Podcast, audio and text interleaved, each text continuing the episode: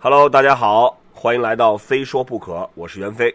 哎，大家好，我是 Kicker Club 的管木。一年又快过去了，转眼又是快到圣诞节了。今天是冬至夜，明天是冬至，今天是冬至前夜。冬至前夜，你不是说昨天是冬至吗？对还骗我们吃饺子。对，然后马上就是圣诞节了，祝大家圣诞快乐，圣诞快乐。圣诞呢结束之后，马上就是二零一五年的新年了。在这儿呢，祝大家圣诞、元旦双节快乐，双旦。双双旦快乐，圣诞快乐。对对对，好的，老规矩，我们还是先从微博的问题当中来选几个回答大家。这位朋友叫黄哲瀚 SK 八，他说：“飞叔，我是飞叔。”飞 猪我我我觉得，我觉得我这个对我的称谓也是在逐年的变化。最早是这个飞哥，现在也变飞叔了。那再过两年是变成飞爷爷了？哇，他说啊，我是个在读大学生，我们学校有五六个经常一起玩板的，但都不厉害。我想能让更多人加入我们的团队，并且能坚持下去。你有什么好的意见，能吸引更多的人吗？这个其实现在很多大学里面都有这种滑板的小团体啊。呃，我想说，其实厉害不厉害并不重要，滑板你只要坚持去练，技术肯定会有进步。但关键是你要让其他人感受到你们滑板的一种激情，一种啊、一种坚持。我觉得其实玩的好坏并不能真正成为你吸引成员的一个呃呃完全的一个一个一个因素，让他们感受到滑板的乐趣。让他让他们有参与感，我觉得特别重要。对对，还有一个其实也是那么多年以来我们经常提到的啊，就是说，呃，别在不玩滑板人眼里看来，他们第一眼看到的滑板人的是什么形象，这对他们能否被滑板所吸引很重要，对吧？我相信，如果你们有一个健康、比较时尚、比较比较那种特别有风格的那那种那种整体的形象的话，让别人就会觉得啊，滑板很酷，是一个特别酷的运动。但如果反过来说，大家看到的滑板的形象，就是如如果他是第一次看到滑板的一个人的形象，人都有个先入为主吧。他如果看到的是他所不喜欢的这种感觉，那他肯定也不会喜欢滑板这个运动。我简短的总结一下啊，袁飞说的意思就是，这是一个看脸的时代，大家一定要帅，你知道吗？一定要帅。这跟这跟脸真真的没关系啊！当然，如果你是你是很帅的一个滑手，肯定肯定是对于尤其吸引女孩子是有有帮助的。其实我们所每一个滑手都代表了滑板的形象。呃，有很多人在第一眼看到的看到的滑手，也可能并不是职业选手，也可能也并不是那些大牌玩的很好，而是就是一个普普通通的滑手。所以说，滑板形象匹夫有责，希望大家都可以通过自己的努力，让那些不玩滑板的人看到一个良好的滑板人的形象，进而有可能吸引他们来参与到滑板这个运动当中。此处应有掌声。好，来看下一个问题，这位朋友叫 SK 八 H A N，也是韩。哎，今天这个都是跟 SK 八跟韩的天太冷了，天太冷了，天寒地冻。他说：“飞哥，嗯，飞哥还差不多，感觉又变年轻了。这个跟他多唠个十块钱了。嗯，好，可以，可以。”他说：“飞哥，我想问一下，如何平衡工作、滑板、家庭之间的关系？看来这位滑滑板的朋友应该是已经是结了婚的啊。平时工作比较忙，已经有一年多没有滑板，滑也是偶尔，半个小时就没劲儿了。小城市就我一个人，老婆也不想让去。我不想放弃滑板，现在就是在夜里偶尔的十一点多自己溜一圈回来，没什么进步。呃，首先我想说，我真的是非常的敬佩您，能在我不知道你是哪个小城市有多小，但是说就一个人滑板的情况下，确实想坚持下来是很难的一件事情。呃，你也说过了，呃，这个你有一年多没有滑板，我想这么长时间不滑板，呃，可以，也许可以对应你为什么没什么进步的原因。滑板呢是需要经常练习的，你只有经常练习，你才能在巩固自己现有水平的基础上提高自己的水平。当然了，你都一年多没滑，呃，偶尔滑一下半个小时没力气很正常。不经常滑的话，肯定会有影响。呃，至于老婆不想让去滑板，我个人认为啊，我个人认为，我觉得其实如果你真的想滑板的话，任何事情都不会成为阻碍你滑板的一个障碍。只要你想克服，就一定能克服。更何况还是自己老婆呢，对吧？其实我觉得这个人的问题呢，有很大的普遍性。其实我相信，不止他一个人，在很多很多的中小城市，有很多很多的人其实遇到相同的问题，对吧？因为现在整个社会不是很认同，包括你家里的压力、工作的压力，很多人就面临选择。但是我也知道他为什么一直想要坚持，就是因为还是喜欢滑板。一个是喜欢滑板，再一个，在今天这个社会，大家生活压力都这么大的时候，然后你每一个人都做了很多很多的妥协，就是你可能你的工作上有妥协，你的生活上有妥协，你很多事情都妥协，最后可能滑板就是你唯一还坚守的一个。曾经你自己心里的那个原本的自己，你觉得，如果你觉得这个再放弃的话，你就完全变成另一个人，完全是全部都已经妥协掉了。其实我很理解你的这种这种心情，我觉得就是该坚持就坚持吧，你想滑你就滑吧，对吧？至少你在滑板的时候是一个真实的自己，对对吧？我只是想和这个这个朋友，也和所有的滑板喜真正喜欢滑板人说，如果你真的喜欢滑板，就利用你生命当中的每一刻你可以滑板的时间，就去滑板，不用想太多。我们再来看一下下一个朋下一个问题，这位朋友的名字叫 SK 八 Pro Joe，他其实是 SK 八 P R O Z H W，不知道为什么今天所有的朋友都有 SK 八这个这个元素在名字里面啊，好事儿。他的问题很简单，他说：“凭你的经验，能不能告诉我是先练 kickflip 好呢，还是先练 heel flip 好？”这里跟大家解释一下，kickflip 就是脚尖翻板，heel flip 是脚跟翻板。呃，这个问题呢，其实我还真的只能凭我的经验来告诉你，从我的角度来告诉你回答这个问题，因为我相信，首先每个人的练动作习惯不一样，但对我来说，我其实是先练的 heel flip 脚跟的翻板，但我那个年代呢，我用的滑板是单翘，不是双翘了。我在尝试第一个和第二个 heel flip 的时候，两次的结果都是一样的，就是板竖着转了一圈，然后直接插裆了。两次刷卡了，刷卡啊，我们现在说的好叫刷卡，而且这两次插的力度和位置都是完全一样的。也正是这两下刷卡，让我一度产生了要放弃练 heel flip 的这个这个想法。但后来我觉得，呃，你在练一个动作，如果这么轻易的就被这个动作打败的话，那你就不能算一个 skater 了。呃，所以其实都一样，kick flip 也好，heel flip 也好，我建议你先把奥利练好了，因为奥利是所有动作的一个敲门砖，一个钥匙。你只有把这个动作练好，你才有可有基础去练其他动作。这个问题如果是让田军来回答的话，他会说先练 double。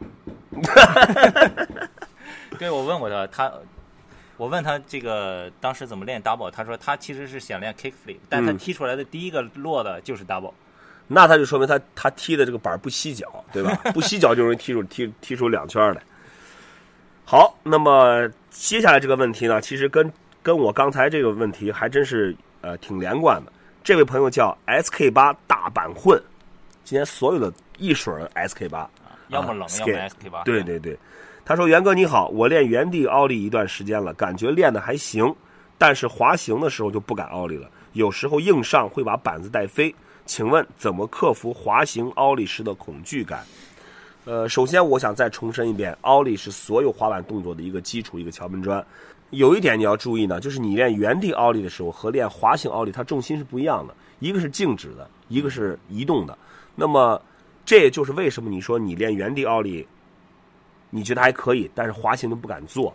呃，滑行的时候，你的重心需要一直随着你的板子前进的方向去移动。那同样在滑行的时候做奥利的时候，你的这个重心和原地也是不一样，它也是在移动的。所以说，呃，我给你提个建议吧，就是我一开始练奥利的时候是，呃，滑得慢一点，然后呢，不要找一个实际的障碍物去去跳，你可以找一个参参照物，比如说呃一一条线，比如说一个很薄的一个纸板，呃，你用它来作为一个参照物，并不是要，并不是练高度，而是先练起跳点的一个一个感觉，就是你从什么时候开始起跳，从什么时候开始呃带板，你只有把这种感觉找到了，你你才有可能去实际的去去跨越障碍物。同时呢，我那么多年以来，我发现很多滑手练的时候有个习惯，就是没有障碍物的时候，大家大家做动作肯定都是看着板来做，对吧？但是有障碍的时候，你就一定要是看着那个障碍去跳过去，而不是你看一眼障碍再低头看自己的板。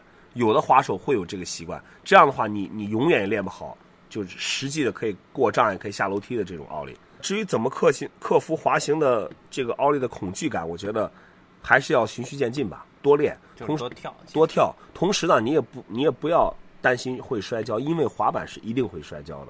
你如果是一个恐惧摔跤的人，你就没法滑板。好了，现在就马上到圣诞节了，这个也马上元旦，二零一四年转眼又过去了，特别快，对吧？去年一三年底的时候，咱们去年圣诞是拍的视频吧？拍的视频在你的店里面，对对十大新闻，对吧？对。然后到年底呢，因为 Killer Club 从很多年以前就开始，就是每年到年底的时候都会有一个总结嘛，对吧？嗯。所以这期非说不可呢，正好袁飞和我，我们也一块儿回顾一下。这次啊，其实。我们没有任何稿子，也没有提前的准备，我们就纯是凭着印象来想，因为这样的话可能比较真实、比较自然一点，对吧？看这一年发生了哪些大事儿。你不要为你自己的懒惰找借口了，你就是没没准备稿子。没有 准备是准备了，我网站上陆续的都会发，但是呢，我觉得把稿子拿出来念呢，就可能就差差那么点意思，好像就感觉就不对了。对对对，还是咱们就聊吧。咱先从哪儿开始说？咱们按照时间顺序，还是按照什么？先说先说滑手这方面吧，也行。你觉得今年哪个滑手给你印象最深的？咱们采访了小鸡和李志兴，他们是法国拿了一个那个 AM 的冠军，这个对吧？对对。然后后来亚沙会的时候，俊仔什么的他们也去，和江妮也是拿了冠军了。反正今年出国比赛的好像战绩都不错，对吧？对，小小鸡在那个哪儿，在那个泰国，泰国那个亚沙会。拿了一个 best trick 第二名啊，大乱 fifty fifty best trick 第二名。对，然后还有那个刘佳明出了个人的片段，也好像是还不错，歌翻十五层也成了。那就不说谁印象最深了，就说滑手这些事儿吧。刚才说了什么法国的那个什么亚沙会的什么的，别的还有什么？我说这个吧，就是就是之前呢，因为我呃来了 Vans 之后，今年这个在这个巡回的整个六站的过程当中，我是担任一个 team manager 角色。嗯。呃，然后其实之前一直没有特别深入的接触到滑手，在在拍摄一部 video 当中的很多的细节，很多的呃点点滴滴。但通过这六站的巡回，我感觉其实做做一个职业滑手，做一个职业滑手，真的可能不像很多呃人想象中那么的风光。嗯。虽然表面看起来他们有工资有赞助，呃，几乎可以可以满足所有所有滑手的一个一个一个梦想，但是其实，在整个的做职业滑手的过程当中还是很辛苦的。还是什么？呃，比如说在拍摄当中，一个动作拍不成，就拍很多遍很多遍，有可能最后就拍成了，有可能最后还是成功不了。在这种时候，那种沮丧、那种、那种、那种很失落的心情，我想这个是普通滑手体会不到的。而且当中还会伴随着有可能会出现受伤，甚至是很严重的伤的这种情况。这些、这一切的一切，都是作为职业滑手他们的。在背后的一些付出，而这些付出其实很多时候大家看不到的。大家看到就是他们拍出来的特别牛逼的片子、特别牛逼的动作，还有 lifestyle 哦，职业滑手到处到处去旅行，到处去滑板。但是这一切的一切都是建立在他们平时练习还有拍摄当中一些超乎常人的付出的基础之上。对，这个是这个是你今年对于滑手最大的这个我一个很深的一个感触。对，说完了滑手，咱们说，其实今年我有一个。有一点啊，滑板方面呢，就是我印象特别深刻的是滑板场。今年好像突然各地狂建滑板场呀，滑板场井喷了。滑板场井喷了。我统计了一下，我昨天，嗯，就是据我们就据 Kicker Club 了解到的，因为我咱们的那个微信平台不是经常会管不住嘴爆料嘛，然后各种滑板场，然后各地新哪里有新发现滑板场了，都会有滑手第一时间告诉我们。对，十八个。这是据我们知道的，可能还有一些不知道的，所以也就是二十个左右，我估计。十八滑板。十八个，大的、小的、室内、室外的、公家建的、私人建的，就是是十八个。二零一四年。这十八个里面有有多少比例是铁板烧？就铁皮板厂？也五六个差不多。我觉得不止吧，五六个差不多。好的滑板场当然有了，你比如说那个合肥那个，对对，水泥板厂看着挺不错的。比如说济南那个新做的，对，那个这是为什么呢？其实现在有有一个很好的现象是，越来越多的滑手参与到了滑板场的设计当中去。对对对，有他们在的话，这个滑板场至少说在设计这个环节，是他就不会很很傻，不会说不实用。对，所以其实滑板场呢，还是一个要发发展这个滑板运动，滑板场太重要了。你没有场地，没地方玩儿，对吧？你人聚不到一起，就没法开展，比如说什么培训啊、教学啊对对、搞比赛、搞活动，你这运动也发展不起来。而且好像现在看滑板场这些新滑板场的一些一些地段，好像都是都还可以，是吧？当然，当然特别偏的那个。滑板场也不光是好消息，你比如说昆明那个 Drew 他们那哦个板场，对对对对对就刚刚关掉那个。Ardent 对，所以宣布正式要关闭了。是，所以这个滑板场将来到底是怎么样呢？这个咱们再观察再看吧。希望我觉得滑板场这个东西，这个话题可以展开一下，咱们可以找一期专门说说滑板场。对好，说完滑板场了，比赛呢？赛事呢？赛事的话，我想应该所有的滑手都会有一个感觉，在今年就是 前面前面三三四年，每年几乎大夏天赛事都忙满满的。因为因为我我我一直做赛事主持这一块儿，就是我简直是就忙到已经。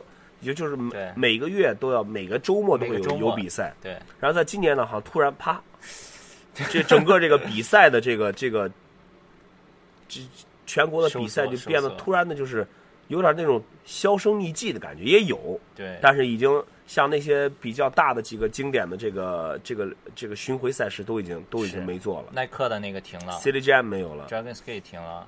然后那个连办连续搞了十五年的 CX 都已经十五年停啊办了一年，其实你说这个问题是说明滑板市场不好吗？我觉得不一定对，应该是说可能比前几赛年泡沫太大，只能是对比赛这种形式可能有点做的有点呃太久，有点审美疲劳了。还有一个比赛必须要提一下，还有比赛吗？湖上啊湖州啊红红牛那个，啊啊！这是个亮点。杭州那个，对对对对对红牛那比赛还是还是还是蛮不错。其实也呃，就是创新啊，我觉得。对他的主办方，也就是前几年呃做那个呃 Dragon Ski 那个新世纪，他们其实一直在中国的极限运动赛事的推广方面做了很大的努力，包括今年的这个红牛的比赛，别出心裁的创意了一个在在湖面上搭了一个搭了一个道具，对然后来这个湖说的是有水那个湖哈，不是滑板道具湖面。不是那个，那个叫湖面儿，湖面儿，我们说的是湖面啊。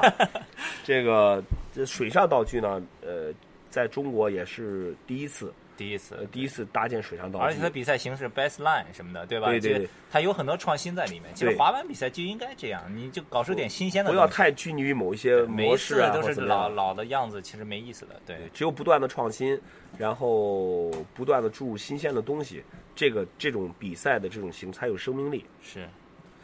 说完了滑手、滑板场、赛事，还有什么活动？今年赛事少了，活动挺多的对，House of Vans 啊。其实呢，我呃，我就就还是从 Vans 角度来讲一讲我们今今年的活动吧。我们其实去呃，虽然我今年没有没有了之前连续做了三年的那个 Vans Dragon Ski，嗯，但是我们我们把把这个活这个活动用什么来代替了呢？就是 Wish You Were Here Tour。啊，我们组织了我们所呃全体的职业滑手，包括香港的和中国的，嗯呃，去在六个城市去做了一个巡回。而且都巡回到中国之外了，去韩国了，对吧？然后呢，巡回的整个过程，我们我们有专业的滑板摄影师和摄像师，通过照片，通过呃影像把它记录下来，然后然后进而在网络上进行一个传播，大家都可以看得到我们的滑手去过什么地方，他们都做了什么动作，那些地方有什么特点。我们的本意也是说，希望通过我们的这个这个巡回的视频，来让让更多的人去走出去多交流，而不是老是闷在自己这一个小地方一亩三分地去滑板，不去不去别的别的地方去开眼界。我这个其实我在我年轻的时候，我滑板的时候，差不多就是我可能十七八岁的时候，我当时印象特别深刻的就是，我每一次去外地，跟外地的滑手交流完了，我一我一回青岛，就感觉自己就有进步。滑板一定是要走出去，一定是要多走一些地方，多跟不同的滑手交流，尤其是比你玩的好的滑手。这样的话，你自己才会不断的进步，不断的提高，而且你也会开阔你的眼界，去感受滑板除了除了技术之外的一种生活方式。嗯，说完国内的了，国外的呢？今年大事儿有什么？我印象最深的就两个，嗯，一个是就是滑板那个那个那个莱卡拍的那个纪录片那几个，另一个是 Red 是嗯 The The Barracks 跟他合作的拍的那几个纪录片，我这是我今年印象最深的。大片儿有几个，Welcome 出大片儿了，Plan B 出大片儿了，什么 King of the Road。King of the Road 这个，King of the Road 有点过了，今年我觉得不是咱咱说这这 King of the Road，对对对，不是太喜欢看了，我觉得。不 King of the Road，我觉得他感觉是有点那种创意枯竭。已经已经是不知道该该干什么了，对，就是就是怎么折腾人，怎么胡逼怎么来了。对，我觉得这今年还是 Vans 冠名的，但是纵观一下，我觉得今年国外也是视频爆发的一年。但你现在看国外那个滑手的那些视频，真的是你感觉他们就是，你几乎每年看到他们都会有一个很大的一个进步，很多怪招、狠招什么的，就已经我我印象最深的，我前两天看，我刚刚看了一个视频，就是那个那个 Mount Dew 那个饮料、啊，Mountain Dew Mountain Dew 那个饮料，激浪，呃，他记那那些滑手在那个板场里一段视频，我当时微博评论一下，我说这是我近期看到难度最大的视频，就里面所有人的招儿都已经狠到，已经难到你你就感觉已经像滑板游戏里面的动作了。我印象巨深的就就特别随意的一个动作，是一个 backside kickflip backside Smith 接 backside kickflip 下，就这个动作在里面就是一闪而过，都不是什么放慢镜啊什么，就就很正常的一个动作。就说这个国外的滑板水平的这种进步，已经是他们是已经有了一个量的积累，开始质变了。你就是我我建议大家都去看一看那个 Mountain Dew 那个饮料的那个那个那个那个片子，里面儿看完了肯定你就不想玩滑板了。我一看想把滑板扔了，你知道吗？对，好吧，那基本上二零一四年也聊了这么长时间，差不多。哎，咱就聊到二零一五年吧。对我刚才说，如果你让你展望一下二零一五年的话，你觉得明年滑板会有什么新的方方方向吗？方向我不敢说，这个太大了。我我觉得我就我希望吧，我希望二零一五年的话，呃，按照你自己的喜欢的方式去去追求你滑板的滑板的动作也好，生活也好，总之让你的滑板是应该让你越滑越开心，越滑越想滑，而不是让你滑的垂头丧气，滑的特别沮丧那种那种感觉，那你就别滑板了。对，我是希望不断的从我的滑板生活当中去找到我我自己想要的东西，我自己需要的东西，可以可以满足我的东西。目前为止，我觉得只有滑板可以带给我这种感觉。对，我觉得这个说的特别好。其实我也是这样，我觉得二零一五年呀、随着这个时间不断的这个延续，随着咱们整个的经济生活越来越好的改善，整个社会越来越开明，对吧？对希望就让大众越来越接受滑板文化，然后越来越了解我们的文化，越来越多人喜欢滑板，从而让一开始回答问题的那样的滑手的朋友不要再纠结于，比如说家人不认可、社会不认同、生活压力太大，让每一个人都没有那么多的负担、那么多的压力，就能够真正的去享受滑。咱们先把房价降下来吧。不说真的啊，这我我有时候有时候我也在想，究竟是我们当时滑板的条件好呢，还是现在滑板条件好？你从一个角度来讲，当时我们滑板的时候资源匮乏，呃，这个相对滑板也没有场地什么的，呃，也没有什么现在这么这么发达的一个一个联络方式。所以你就更容易得到满足啊。对，但现在呢，虽然说买一块滑板已经不是什么大问题了，甚至滑板这个这个器材的价格在很多运动当中都是属于那种特别便宜的，入门门槛很低的。但是我觉得，呃，我刚才说说到房价这个问题啊，也并不是完全开玩笑的。我们当时滑板时候房子多少钱，对吧？那时候也是买不起。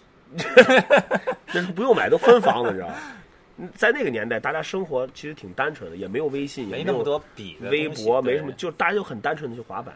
那现在呢，其实周围的周围的呃，给你压力也好，诱惑也好，那会儿没有 iPhone，不用想着买 iPhone 六。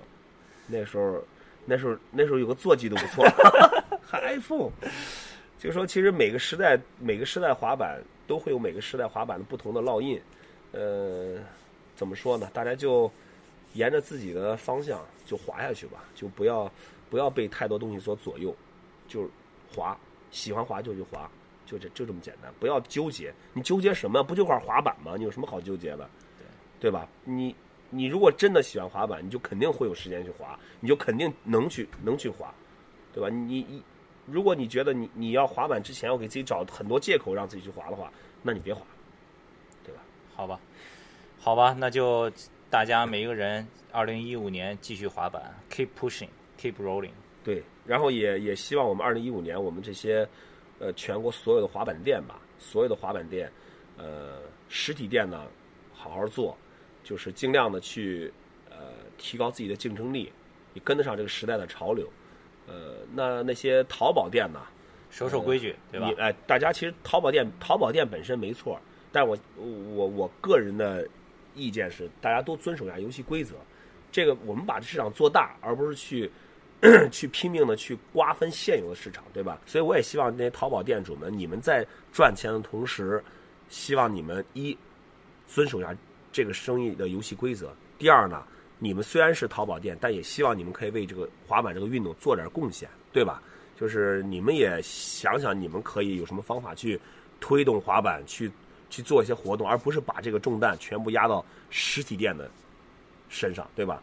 实现在实体店很多店，我感觉是流血又流泪，做做了自己出钱做了活动，呃，滑手来参与了，发了奖品，提供了免费的吃喝了，最后还是会有很多人就是就不在他们那买东西。我觉得这个事儿如果长此以往下去的话，就没有人愿意开实体店，实体店也没有人愿意做滑板的活动。那到时候那些滑手，你们又去哪儿？有什么活动可以参加呢？对吧？好了，那今天咱们就先聊这么多。欢迎大家继续关注我们的“非说不可”网络广播，我是管木，也希望大家多多关注我们的 Kicker Club K I C K E R C L U B 点 com，还有我们的微信公众号平台，大家可以在微信上搜 K C Skate K C S K A T E。你说完了没有？啊，是今天年底的一期嘛，说的也挺多了。呃，我们以后还是会努力的，把我们这个非说不可能变成一个呃一个好的平台，呃，让大家可以从里面听到最真实的、最真实的滑板的声音，最最没有修饰的一些滑板的动态也好，新闻也好，包括我们的一些一些评论也好，也希望大家可以把自己想问的问题都呃发私信给到我，就是微博艾特袁飞累累滑板，或者发到 K Club 也可以。我们会在每一期都会把这些比较代表性的问题拿出来跟大家分享。我是袁飞，非说不可，咱们下期再见。